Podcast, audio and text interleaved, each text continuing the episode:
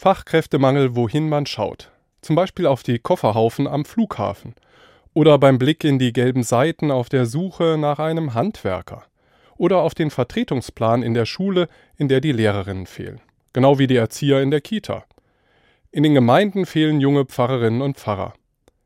Dabei wäre es doch gerade in diesen Zeiten wichtig, dass Menschen für andere Menschen da sind, für deren körperliche wie seelische Gesundheit. Menschen, die modern und verständlich von der Hoffnung des Glaubens erzählen, die Orientierung geben, die mutig Verantwortung übernehmen. Ganz neu ist das Problem nicht. Vor 2000 Jahren schon sagt Jesus zu seinen Freunden, die Ernte ist groß, aber wenige sind der Arbeiter. Jesus gibt zwei Hinweise, was hilft. Der erste hört sich so an.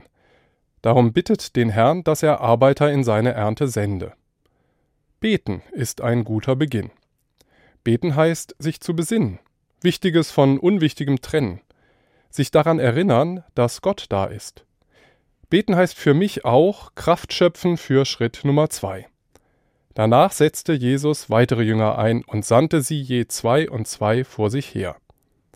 Menschen für fähig halten und sie wertschätzen, ihnen etwas zutrauen, das hilft. Von Flughafen bis Schule. Die Früchte ihrer Arbeit wertschätzen, auch finanziell. Apropos Schule, vielleicht sollte schon dort das Anpacken gefördert werden, mehr an die Ernte gedacht werden und daran, wie gut Menschen, die anpacken, anderen tun.